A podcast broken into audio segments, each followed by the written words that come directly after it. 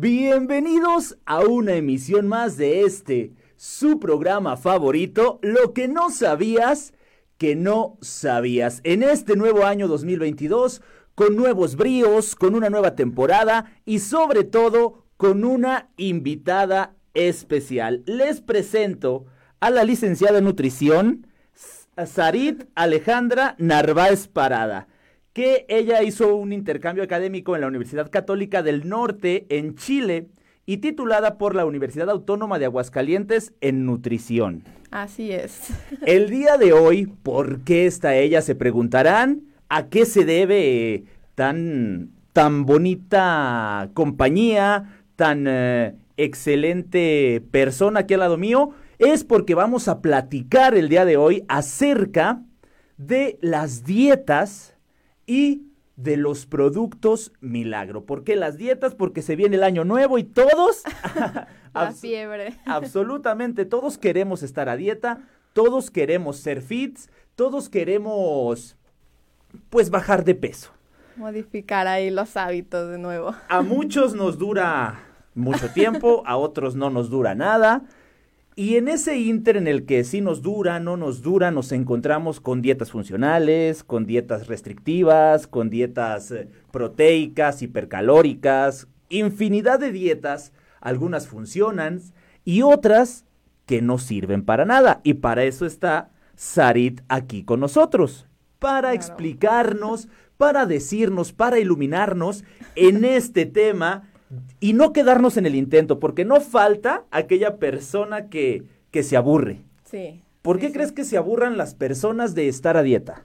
Justamente sería eso, que no es un hábito o no es más bien un plan de alimentación que sea sostenible a, a largo plazo. Entonces, hay que buscar eso principalmente, que sea sostenible, que sea a largo plazo y no en un periodo corto, no buscar ver los resultados en un mes, por ejemplo. Entonces, ese sería el, el objetivo de hacer un plan de alimentación. Creo que por ahí va la cosa, ¿no? Queremos resultados rápidos, resultados inmediatos. Y o nos aburrimos o terminamos orillándonos por el hecho de productos milagro, de dietas que de la luna, de dietas completamente restrictivas, que más que ayudarnos y hacernos más saludables nos terminan perjudicando. ¿Cuál sería algunos de, los prejuicios que tienen, eh, de los perjuicios, perdón, que tienen estas dietas restrictivas o estas dietas estafadoras, vamos a llamarlas de esta manera. Pues justamente es eso, que buscan restringir un, grupo de alimentos o un macronutriente en específico, pero debemos saber que necesitamos ese eh, complemento de los tres macronutrientes, entonces para tener una alimentación que sea sana, que sea equilibrada, que sea sostenible. Entonces, justamente eso es lo que tenemos que evitar, esas dietas que nos eliminan ciertos alimentos, que nos quitan un grupo de alimentos en general, esos son los que no tenemos que hacer. Entonces tenemos que, más que estar pensando en estar a dieta y estar a dieta y quitarme comida y comer menos, creo que estos macronutrientes que, que mencionas, saber acomodarlos. Sí Sí, justamente es eso, saber equilibrarlo, saber dimensionar qué tanto necesito de uno o de otro, por qué y cuáles son mis objetivos, qué debo de hacer para llegar a ellos. Ajá, entonces saber acomodar, saber equilibrar durante el día. Durante el día, durante el mes, durante la vida. Vámonos poco a poco. Y creo que sí es durante la vida porque luego saber equilibrar los alimentos a una temprana edad. Sí nos ayuda a tener eh, una buena salud ya a una edad eh, más adulta. Justamente a evitar enfermedades a una edad temprana. Y, y es eso, los niños eh, hacen justamente lo que ven en, su casa. Si la alimentación en la casa es mala, ellos lo van a recrear cuando sean adultos, justo con su familia. Entonces, es eso, ir inculcando los hábitos de alimentación correctos que el niño ya está viendo y que tú de una forma indirecta se lo estás proporcionando. Ok, entonces, vamos, vámonos por partes. ¿Cuáles eh, serían los tipos de dieta? si se pudiera hacer una lista, sean funcionales o sean no funcionales, una dieta y un resumen.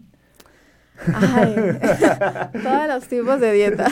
Mm. La ideal pues sería justamente esa en la que tenemos los tres macronutrientes, que está fraccionada, que nos han dicho cuánto necesitamos de, de cada uno de ellos y en base a nuestro objetivo, ¿no? Eh, hay otro tipo de dietas, como sería la cetogénica, eh, donde justamente eh, se restringe un poco más los hidratos de carbono, sino es que casi en su totalidad buscando que eh, el aporte de energía sea principalmente por las grasas. Entonces, ese es un tipo de dieta que no a todos les va bien, no es para todos los pacientes, no se recomienda en todos y que últimamente está de moda, pero ojo con ese tipo de dietas. Es, eh, es más, eh, ¿cómo se podría decir? Más viral o más en, de moda que, que real, ¿no? O que, que funcional. Eh, sí y no. porque tiene sus beneficios? Sí, como te lo mencionaba, en ciertos pacientes en específico, este tipo de dieta les va muy bien. Eh, de hecho, están recomendados médicamente, pero para ese tipo de pacientes. ¿Qué tipo de paciente sería?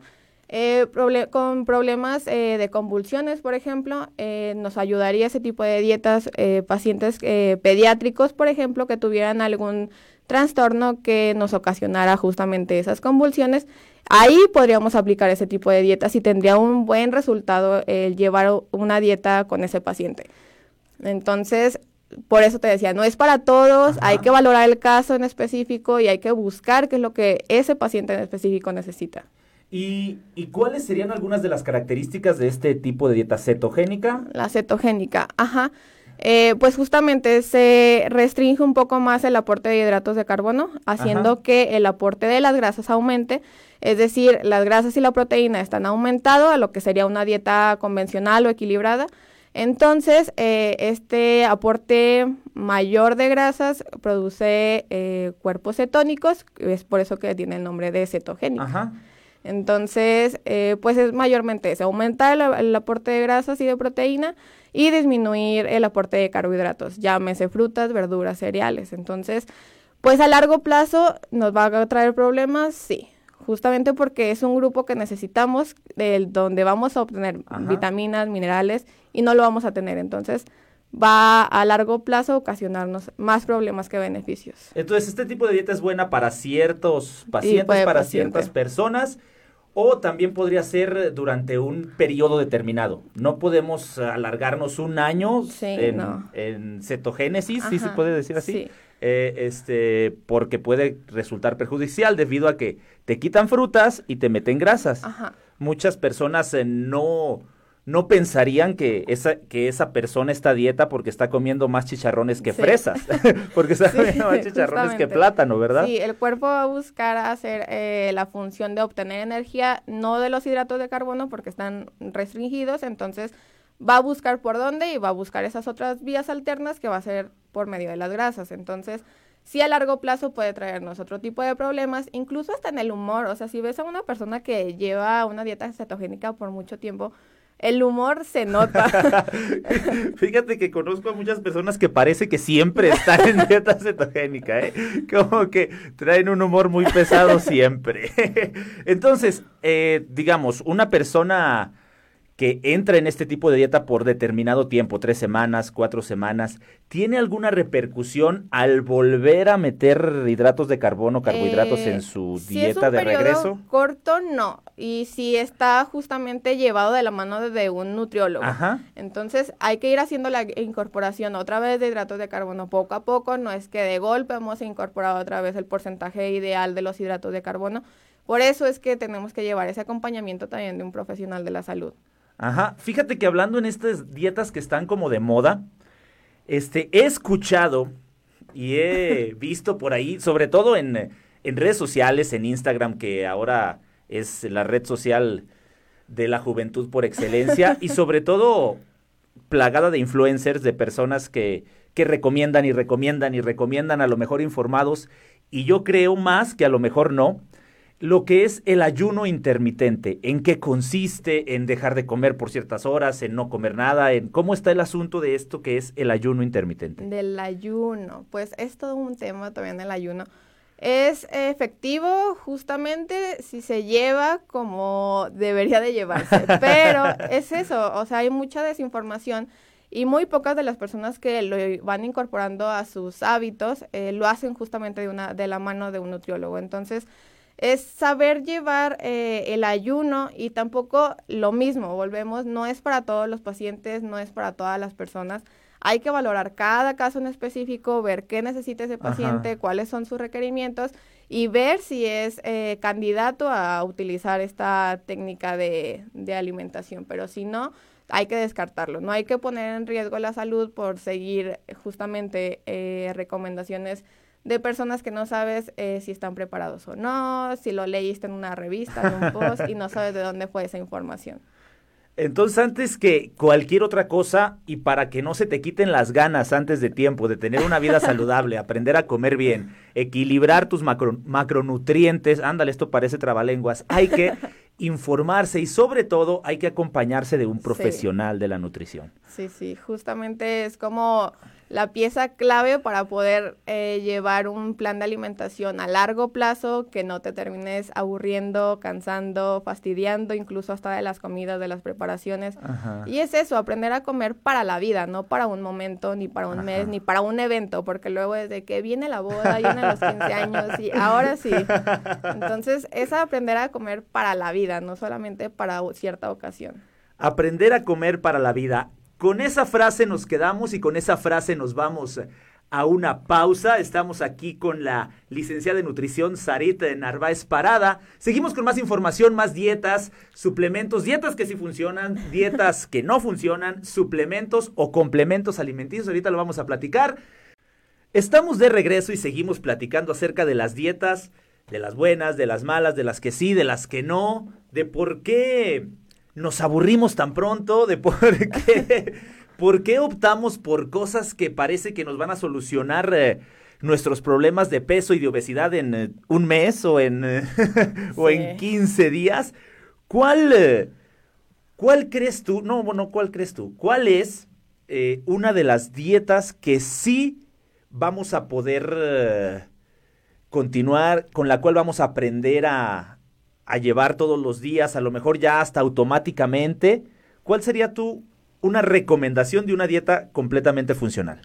Pues justamente una dieta que sea equilibrada, o sea, que contenga todos los macronutrientes, que tenga todos los grupos de alimentos, que esté variada en, en cuestión a los alimentos. Esos son los tipos de dietas que debemos de aprender a, a diseñar, a llevar a cabo y que no nos van a aburrir justamente porque tenemos justo esa variedad de alimentos con los que podemos hacer diversas combinaciones, preparaciones, platillos y no nos van a aburrir. Al fin de cuentas vamos a saber que es saludable, que es bueno, que me, me va a beneficiar en mi salud, que es un buen ejemplo, justo lo que platicábamos y que se puede eh, mantener a lo largo de nuestra vida, que no va a ser solamente para un periodo, un mes, dos meses y que lo vamos a votar, no, justamente es aprender para llevarlo a lo largo de, de nuestra vida. Y en este tipo de dietas podemos incluir eh, tacos, podemos incluir una hamburguesa o... Sí, o sea, justamente es eso, saber medir las porciones, saber eh, combinar los alimentos, que nuestros alimentos sean completos, es decir, que tengan una fuente de proteínas, una de hidratos de carbono complejos, que tengan grasas, que son grasas buenas, buscar eliminar esas grasas malas, por ejemplo. Grasas buenas, hablamos como la del aguacate, por ejemplo. Entonces, sí, justamente si hablamos de una hamburguesa, ¿cómo podemos formar una hamburguesa? Eh, igual, no es para todos los días, pero que si me voy a comer una hamburguesa uno de los días, no me sienta mal justo porque me comí esa hamburguesa. Hay que quitarnos ese pensamiento como absoluto de o todo o nada, o lo voy a hacer bien siempre o no voy a hacer nada nunca. Entonces, hay que quitarnos ese pensamiento y hay que buscar equilibrar dentro de lo posible, ir haciendo cambios eh, pequeños que van a ir marcando la diferencia a lo largo del tiempo. Puede ser que en un principio, al iniciar eh, un régimen alimenticio, sea más estricto que ya una vez eh, acostumbrado el cuerpo, ¿no? Pues no, no diría que estricto, pero diferente. Es como, como la palabra, porque si estamos comiendo o hemos comido toda nuestra vida, digamos 25 años, de una forma y de un momento a otro pienso que esa forma en la que he comido estuvo mal, entonces voy a cambiarla, ok, es diferente, pero no es mala, es para tu beneficio. Entonces, eh, va a ser diferente, sí, pero no es nada con lo que no puedas acostumbrarte. Entonces, no es eh, totalmente difícil. Fíjate que dice, dice mi nutrióloga que los seres humanos, no sé qué tan de acuerdo estés con esta frase, esperemos y, y no le cambie mucho las palabras que ella me dijo, los seres humanos nos pasamos 30 años de nuestra vida, la mitad de nuestra vida, perdón, este, enfermándonos y la otra mitad de nuestra vida tratando de solucionar esas enfermedad, esa enfermedad que nosotros mismos le, le suministramos a nuestro cuerpo. Sí, justamente eso. Si llevamos 25 años comiendo mal o la mitad de nuestra vida comiendo mal y hasta que llega una enfermedad, hasta que llega un evento que nos hace cambiar ese chip y de ahí en adelante queremos cambiar los hábitos que venimos arrastrando desde el inicio, pues sí, justamente es complicado. Entonces, ¿por qué no inculcar una alimentación saludable desde pequeños, desde los niños? para que no lo vean justo eso, como dietas restrictivas, como un cambio de hábitos que tengo que hacer en enero porque ya inició el año. Entonces, eso es como la cuestión, tratar de evitar esas enfermedades. Fíjate que eh, eh, me, me, ha platicado el primo de un amigo que cuando se, se puso a dieta, en un principio era bien difícil porque sentía como ansiedad, como ganas de estar comiendo a todas horas, como ganas de, de tener algo en la boca. ¿A qué se deberá esto? Pues justamente como esa ansiedad. Y, es que hay que ver la selección de alimentos que teníamos antes. A lo mejor elegíamos un alimento que era hipercalórico y entonces eh, era más rico en grasas, que nos daba un poco más de saciedad. Y que si ahora elegimos alimentos que son eh, más ricos en fibra, que vamos a digerir mucho más rápido, entonces justamente ese nivel de saciedad va a estar más eh, corto, por así decirlo, pero tienes la oportunidad de integrar alimentos en más corto tiempo, en periodos más cortos que una ah, comida que fuera hipercalórica, en donde, bueno, ya consumiste la mitad de las calorías que eran de tu requerimiento por día en una sola comida, ¿qué nos va a quedar para las otras dos horas del día, no?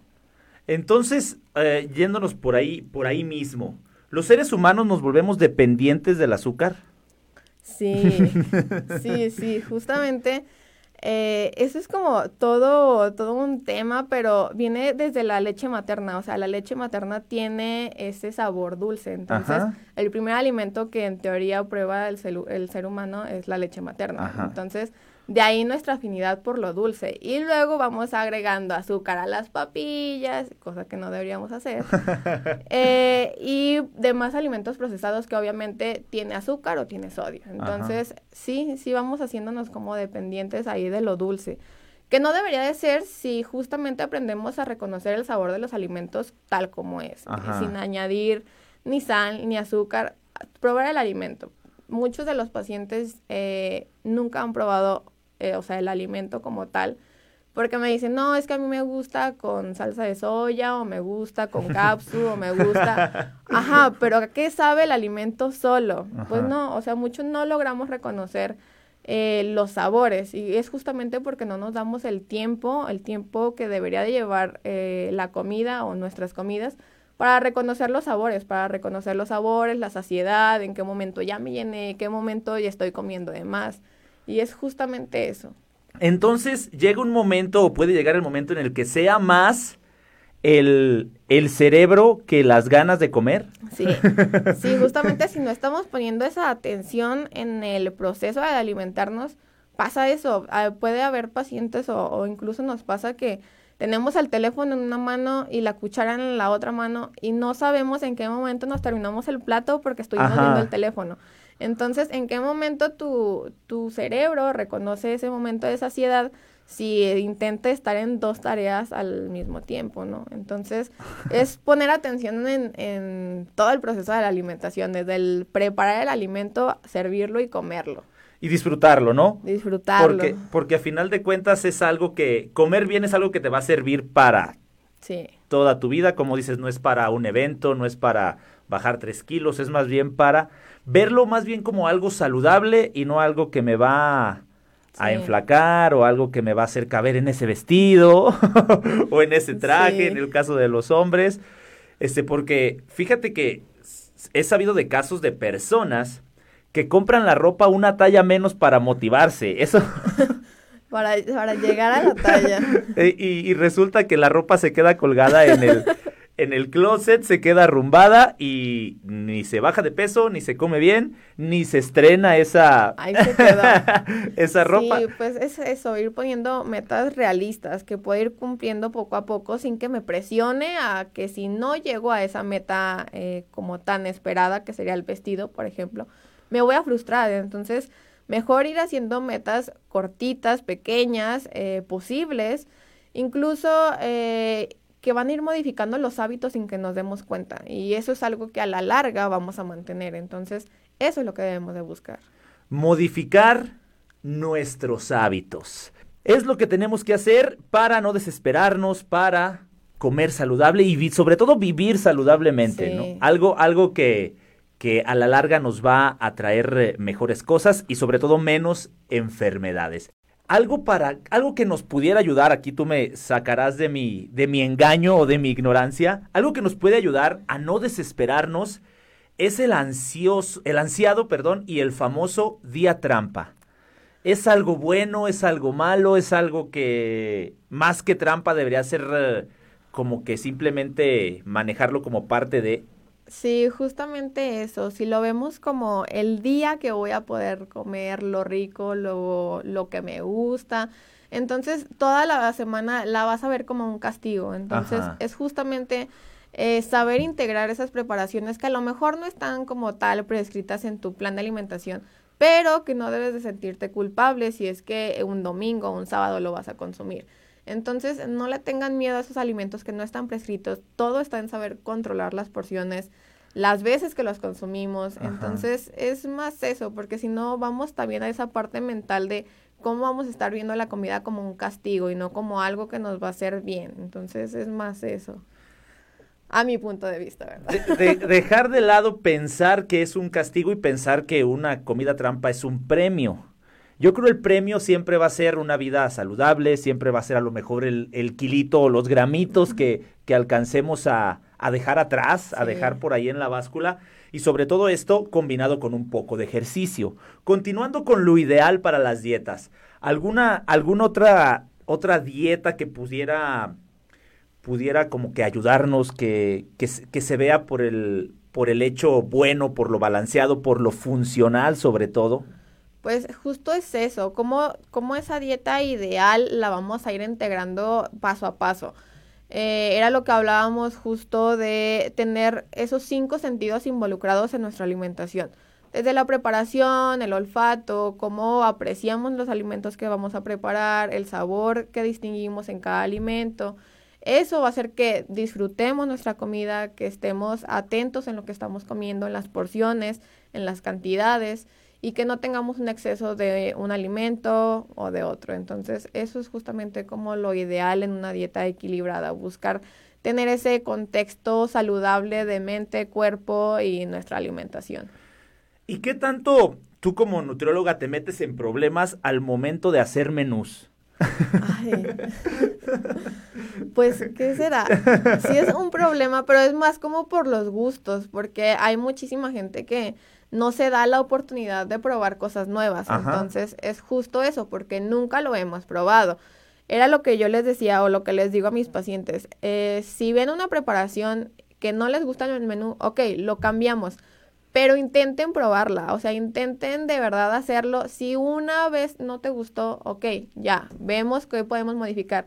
Pero es como los bebés, cuando vas integrando cada alimento nuevo con ellos, obviamente van a tener un rechazo o un gesto de rechazo ante el alimento, porque es algo nuevo, no es que es algo malo, es algo nuevo. Entonces, lo va a probar una vez el bebé, otra vez, tres veces, cuatro veces, y te las puede escupir las cuatro veces. Pero apenas está reconociendo los sabores. Tiene que Ajá. probarlo, tiene que conocer la textura, tiene que conocer el olor. Y entonces pasa lo mismo con, con los adultos, solamente que no nos dimos esa tarea eh, de pequeños de probar cada alimento tantas veces hasta reconocer cómo es la forma en la que me gusta consumirlo. Ajá. Porque podemos variar la preparación de un alimento a- y, y el mismo alimento preparado al vapor, preparado a la plancha, va a cambiar el sabor. Entonces, hay que buscar esas opciones que nos pueden dar como un toque de sabor diferente y que nos puede ser más eh, apetitoso, pues, el alimento. ¿Y, y qué, qué tan bueno es o qué tan malo es premiarnos cuando hacemos ejercicio con cualquier tipo de comida? Ay, ¿qué será? pues justamente debemos de ver como esa mancuerna entre el ejercicio y la alimentación, ¿no? Lo que te decía, no verlo como un castigo, no verlo como un premio, porque justamente si vemos como me voy a premiar con, no, no dices, me voy a premiar con un bowl de, de brócoli, Ajá. Dices, me voy a premiar con una hamburguesa, me voy a premiar con una pizza es algo que lo vemos como malo, mientras que si viéramos ese balance entre las proporciones de la comida, no habría comida buena ni mala, habría comida que nos va a aportar más grasas una y más fibra otra. Sí, es de verdad, pero si tuviéramos ese balance, no tendríamos que ver una como un castigo y otra como un premio. Ah, entonces dejar de lado el castigo y el premio, porque pues a final de cuentas creo que psicológicamente nos cansa, sí, es nos, uh, nos termina por hartar y optamos por cuestiones un poquito más engañosas o milagrosas. Ahora sí vamos a entrar a este, a este mundo tan tenebroso. Sí, sí lo tan tenebroso y qué tan malos son los productos milagros se, se ve en redes sociales y vemos a, a las señoras y a cantidad de personas comprando que el chupapanza, que el piñalín, que este tipo de cosas, que la fibra del monte de no sé qué. ¿Qué tan malos? Porque no te puedo preguntar qué tan bueno o qué tan malo sea, porque a lo mejor psicológicamente es bueno, ¿no? Pero qué tan malos son este tipo de, de alimentos, de pues es que no sé, pero, o sea, no sé qué, qué piensas tú, pero a mí desde que me hablas de un alimento milagro, o sea, me da miedo. Ajá. O sea, me asusta el hecho de decir cómo todo el resto de los alimentos no puede hacer la tarea que este alimento milagro va. O sea, me daría miedo, la verdad. Me daría esa incertidumbre de saber eh, qué es lo que va a pasar si toda esta gama de alimentos, de frutas, verduras, cereales, proteínas, no pudo hacer la tarea, ¿por qué este alimento sí lo va a hacer? Entonces, ahí, desde ahí hay que empezar a cuestionarnos de qué realmente es lo que voy a, ingresar a mi cuerpo, ¿no? Entonces, pues, ¿qué te diré?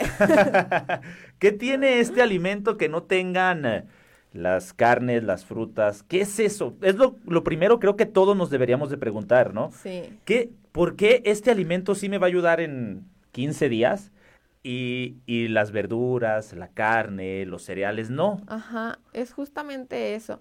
Y luego eh, te vas a las etiquetas eh, de estos productos o de estos, eh, pues no sé, sí, productos.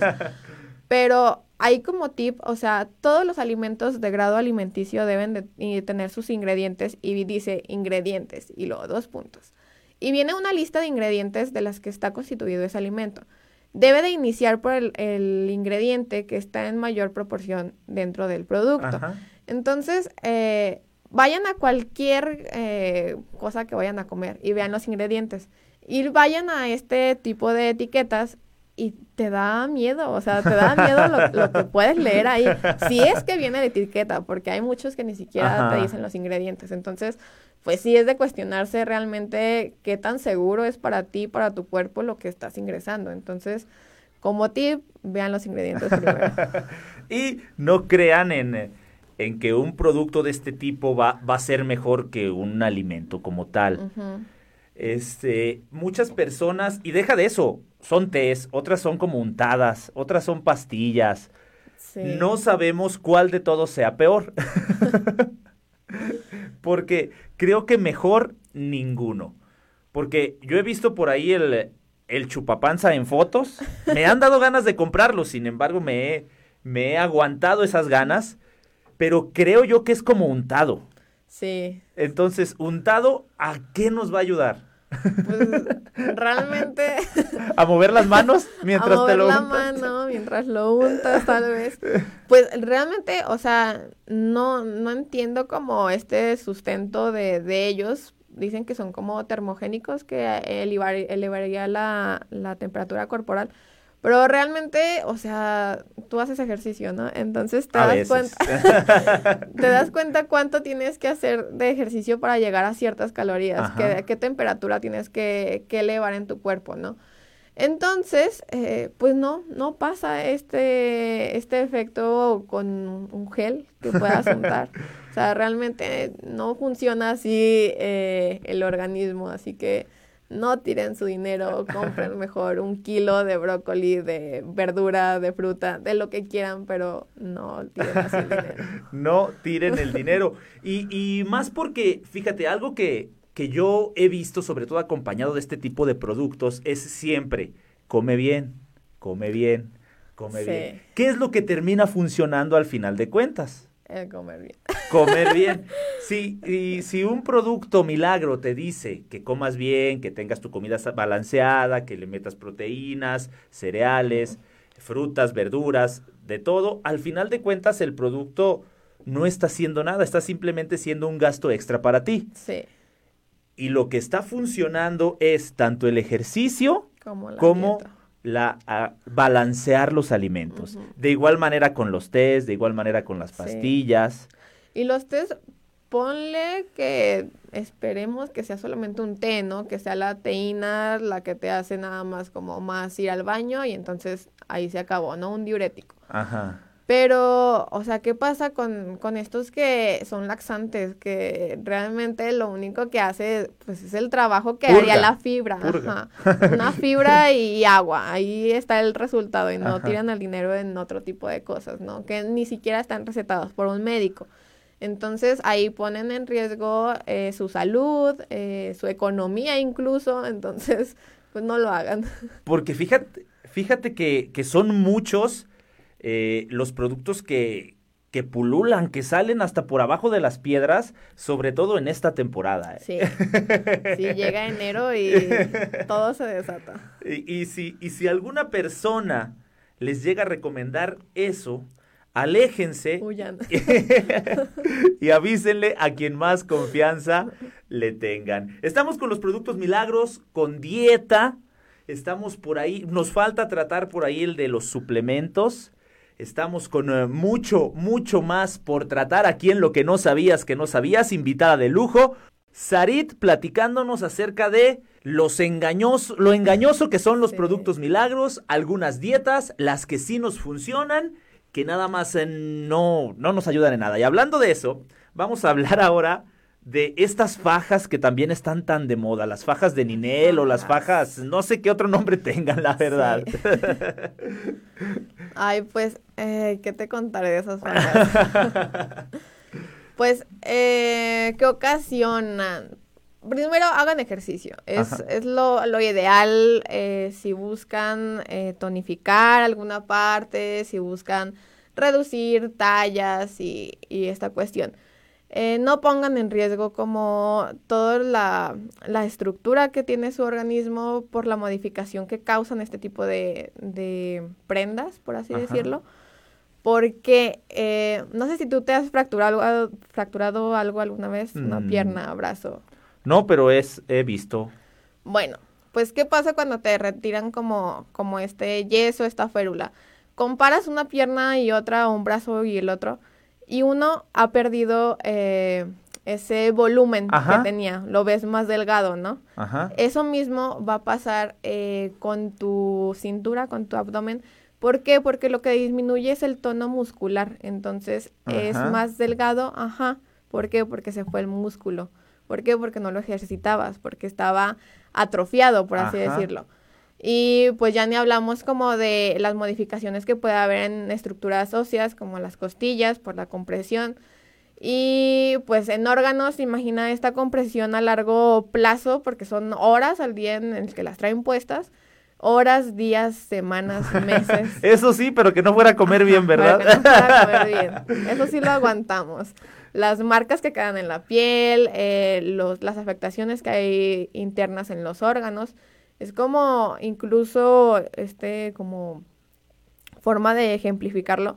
Si a un globo le ponemos un poco de agua, así desinflado, pero le ponemos un poco de agua y apachúrralo, obviamente el agua va a regresar, ¿no? Se va a tirar. Eso mismo imagínalo en el estómago. Un estómago que está comprimido, entonces está ingresando el alimento, pero está comprimido, entonces lo que va a buscar es regresar. Ajá. Y ahí hay reflujo, puede haber lesiones en el esófago justo por ese reflujo. lesiones en suelo pélvico que pueden causar incontinencia urinaria. Entonces, son muchas las consecuencias que puede haber por el uso eh, a largo plazo de estas fajas, entonces mejor no. Porque a final de cuentas te deforma un poquito tanto interno como externamente, ¿no? Sí, sí. es, me imagino yo, y deja de eso, personas hacen ejercicio con esas fajas que son como muy invasivas. Sí. A lo mejor una faja como para levantamientos u otro tipo de faja más delgadita, pues en esos, en esos momentos puede ayudar.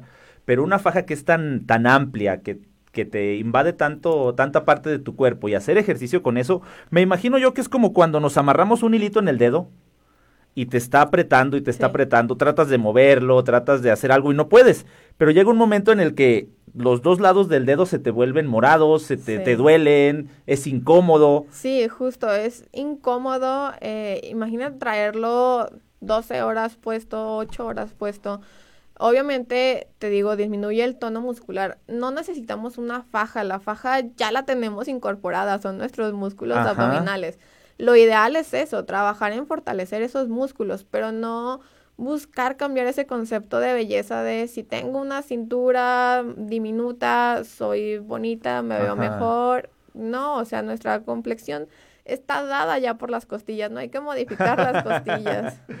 Sí, porque a final de cuentas termina como que malformándote la, la estructura ósea y todo el cuerpo como tal. Sí. Entonces esto a la larga va a traer situaciones todavía peores que la incomodidad de hacer ejercicio con este tipo de cosas. Sí, sí, muchos más. Eso sería lo mínimo. Entonces digamos que lo único que hace es como quitar masa muscular. Sí, comprime y pues debilita obviamente como esa parte de los músculos del abdomen y de la parte lumbar. Entonces, pues realmente no lo necesitamos, es lo que te decía, ya tenemos una farja incorporada anatómicamente y que es funcional, entonces hay que trabajar en esa.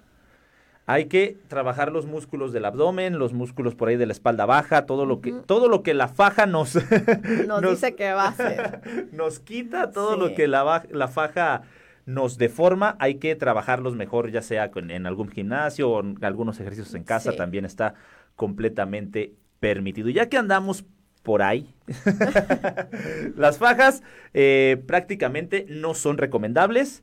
Ahora, también algo que está muy de moda y no, no, no logro entender es esto de la electrolipólisis. ¿Sí lo dije bien? Sí. ¿Es, ¿Es bueno? ¿Es malo? ¿Es eh, chantaje? ¿Es eh, nada más acomoda? Mm, ¿Desacomoda? ¿Cómo está ese asunto? Pues eh, es como una terapia que ayuda en complemento. No te va a hacer el trabajo que hace una dieta, no te va a hacer el trabajo que hace el ejercicio. Puede ayudarte en zonas localizadas específicamente, sí, puede ayudarte hasta cierto punto. Pero si esto lo ves como tu terapia principal para el control de sobrepeso, obesidad, no lo hagas, no se puede, no hay forma de que sea únicamente de esa forma en que vas a llegar a los resultados que quieres. Entonces, hay que ver realmente cómo medimos las opciones que tenemos. Si estamos viendo que la dieta eh, equilibrada es la que está con todos los estudios, que te garantiza resultados, que te garantiza beneficios para tu salud, para tu familia, para tu estilo de vida, ¿Por qué buscamos esas eh, que nos pueden ayudar medianamente, pero en complemento como la única eh, solución que queremos darle a nuestro problema? Entonces, busquen realmente ese equilibrio entre las opciones que tienen. No se vayan por una que realmente no va a ser costeable a largo plazo. Justo por qué? Porque no es eh, accesible para la economía de todas las personas. Entonces, no es lo ideal cuando queremos, hablamos de una... Eh, un estilo de vida que vamos a llevar a largo plazo. Entonces, es, es como lo que mencionaba acerca de los productos milagro. Deja de dar confianza cuando dice, come bien, porque sabes que al final de cuentas lo que te va a terminar ayudando es comer bien. Entonces, puede, puede ser un complemento, pero no puede ser lo único, porque no va a faltar la persona que diga, ay, estuvo bien a gusto mi, terapia de electrolipólisis. Voy a ir ahora por una pizza.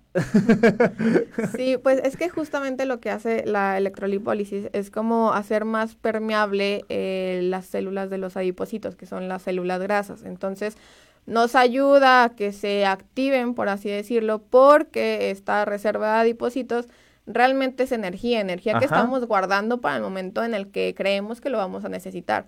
Justo tendríamos que necesitarla para dejar de tenerla. Entonces, eh, pues es eso, buscar ese equilibrio entre lo que sabemos que podemos hacer a largo plazo y lo que podemos hacer una vez. Y entonces hasta ahí, ¿no? Buscar ese complemento en las terapias que sabemos que van a funcionar, las que sabemos que no van a funcionar y lo que sabemos que podemos mantener a largo plazo. Entonces, si se puede costear, hay que hacerlo, pero las recomendaciones mejor no. mejor. Yo creo que esos adipositos que mencionas, mejor los podemos activar haciendo ejercicio, caminando un poco, este, corriendo, yendo a un gimnasio. Con, con, la prescripción de ejercicio adecuada, o sea, creo que estaría bien eh, la parte de cómo vamos a trabajar cada zona del cuerpo. Entonces, no necesitaríamos buscar un producto milagro, tal vez. Entonces, es eso, buscar la alimentación que podemos mantener a largo plazo y el ejercicio que nos va a hacer eh, un beneficio para nuestro cuerpo y que nos guste, también que lo veamos como una terapia recreativa en ese momento, porque nos ayuda bastante. Entonces, en lugar de andar pagando el, en electrolipólisis, es difícil decirlo, mejor pagar la mensualidad del gimnasio y asistir, porque no falta el que solo paga pero no va.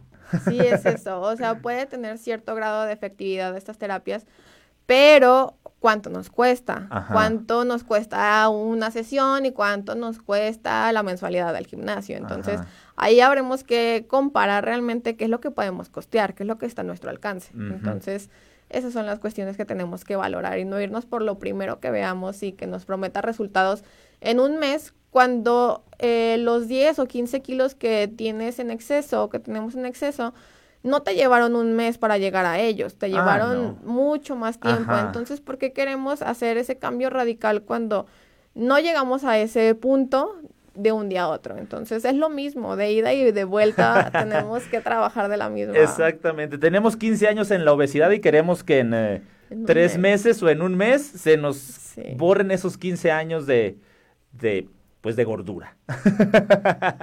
y ya que entramos en el ámbito del ejercicio, en el ámbito de, de este tipo de, de, ayudas o de, o de complementos, vamos a, a, entrar al mundo de los suplementos alimenticios. Los suplementos. Que la proteína, que si el omega 3, que si todo lo que podemos encontrar en los alimentos, pero de cierto modo ayudamos con algún polvito, con algún otro tipo de cosas. ¿Qué tan buenos o qué tan malos resultan ser estos suplementos que creo yo no son suplementos, pero ahorita platicamos de eso. Pues tendríamos que justamente valorar cada caso, valorar si realmente se necesita, si no se necesita, cuándo se necesita. ¿Por qué? Por ejemplo, de la proteína. ¿Qué pasa con la proteína? Si tuviéramos eh, nuestro requerimiento de proteína, que ya nos calculó nuestro nutriólogo, que nos dijo cuántas porciones al día nos van a hacer completar ese requerimiento, y no lo completáramos, no llegáramos a ese requerimiento, bueno, ahí sí buscamos cómo ayudar a llegar, lo que sería esta proteína en polvo. ¿Por qué? Porque es eh, fácil, eh, por así decirlo, de consumir, no nos va a a llenar tan rápido como lo serían, no sé, cinco porciones de proteína, por ejemplo. Entonces, habrá que ver ese modo en el que sí se debe de utilizar, que sí se puede utilizar y cuando realmente es como un lujo innecesario tener este tipo de, de suplementos. Se pueden convertir en un lujo innecesario. Nos quedamos en los suplementos, que ahora sí puedo yo decirlo más que suplementos, porque yo siempre he creído que la palabra suple es suplir alimentos y se llaman suplementos alimenticios. Y creo yo que este tipo de productos son complementos alimenticios, va, va más por ese lado.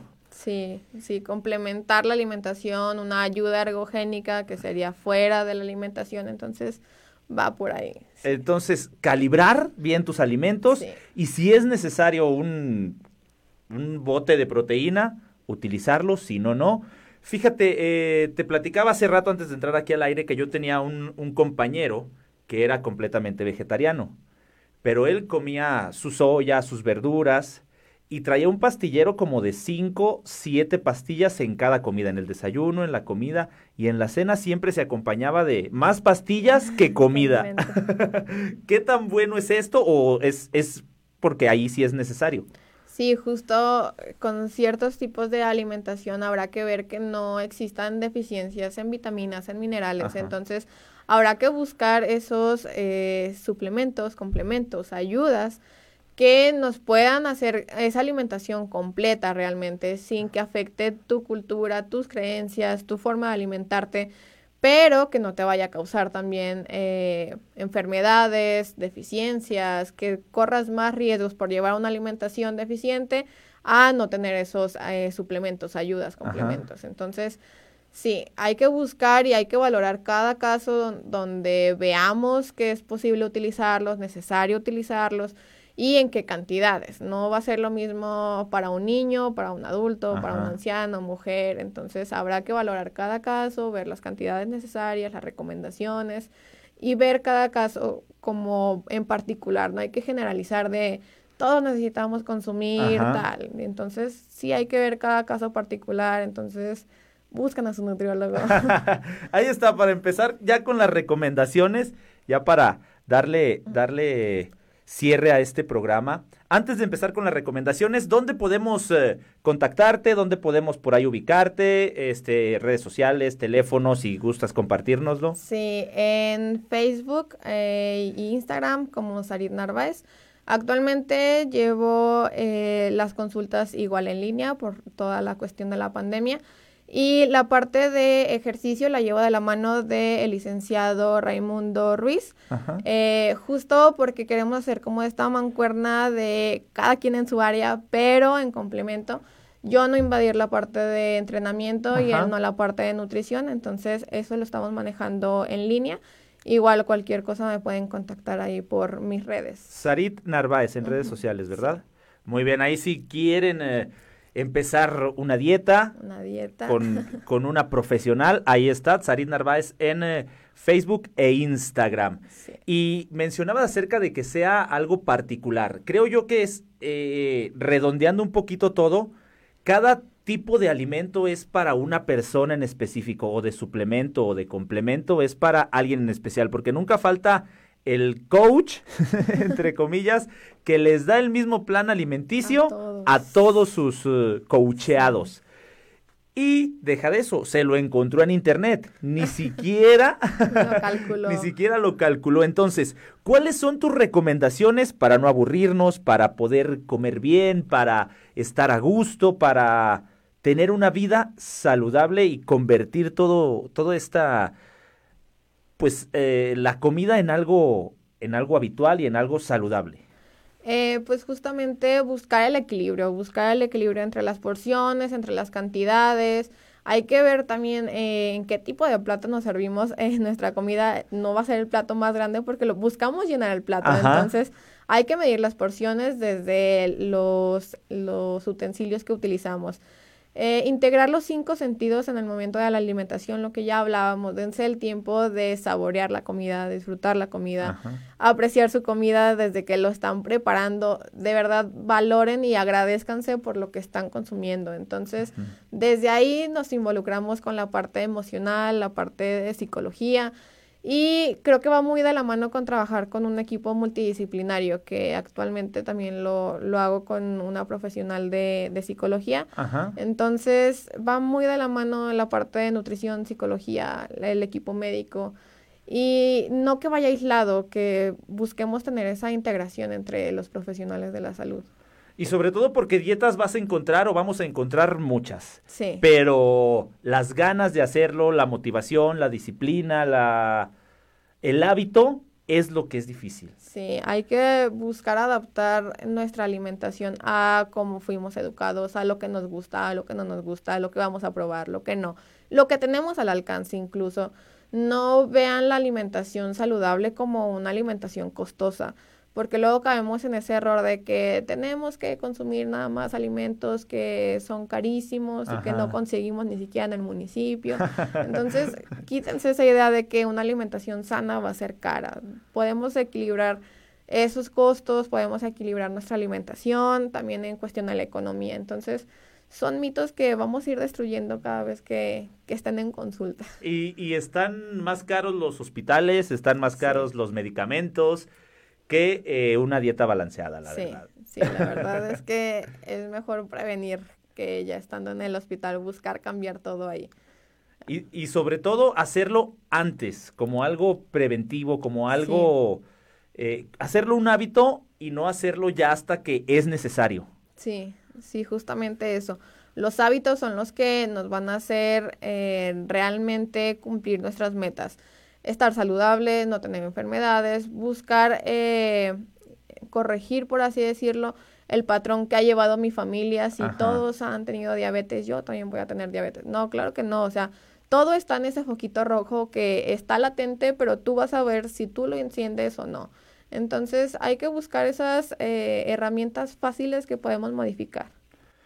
Y asesorarnos. Sí, totalmente.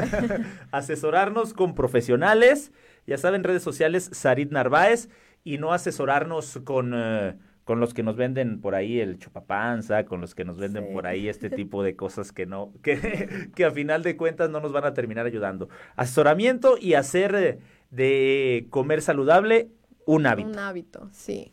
Un hábito y algo que no lo veamos como un castigo, sino un beneficio a largo plazo una inversión para nosotros. No es un castigo y no es un premio, al contrario, es salud. De salud. sí. Pues muchas gracias, Arit, por acompañarnos en este, nuestro primer programa del año, ¿eh? qué honor. es, es, eh, nuestro primer lo que no sabías que no sabías del año. Muchas gracias por estar con nosotros. Repítenos tus redes sociales, por favor, para por ahí. Sarit Narváez en Facebook, igual en Instagram. Sarit Narváez, Facebook e Instagram. Lamentablemente, nuestro tiempo ha llegado a su fin. Tenemos eh, por ahí más cosas de qué hablar. Si se puede en otra ocasión, lo, lo, lo, llevaremos a cabo. Pero gracias a todos los que nos estuvieron escuchando. Como ya es costumbre en este su bello programa, no les digo adiós, sino hasta luego. El próximo martes nos vemos, nos escuchamos y nos escribimos. Gracias, Arit. No, gracias a ti.